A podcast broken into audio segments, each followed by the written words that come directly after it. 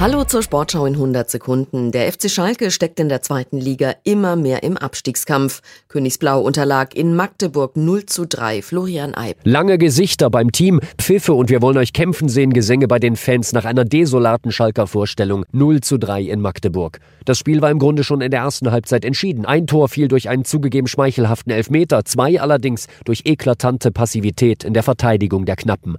Vier Wechsel schon zur Halbzeit brachten kaum nennenswerte Besserung. Der einzige Ball aufs Magdeburger Tor gelang Ovejan mit einem unplatzierten Kopfball aus sechs Metern. Die knapp 2000 mitgereisten Schalker Fans hatten ihren Support bereits nach dem 0 zu 3 und damit über eine komplette Halbzeit eingestellt.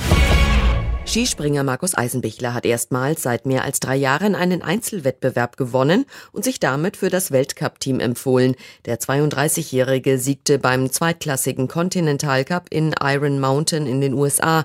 Für Eisenbichler nach langer sportlicher Krisenzeit mal wieder ein positives Achtungszeichen. Der sechsmalige Weltmeister hatte in dieser Saison zuvor nicht an frühere Leistungen anknüpfen können. Rennrodel-Weltmeister Max Langenhahn hat erstmals den Gesamtweltcup gewonnen.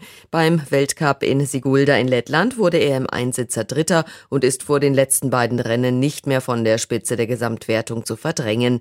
Den Tagessieg holte sich der dreimalige Olympiasieger Felix Loch. Laura Nolte holt bei der Monobob-Weltmeisterschaft in Winterberg Gold. Nolte war nach vier Läufen die Beste und verdrängte damit Lisa Buckwitz von Platz 1.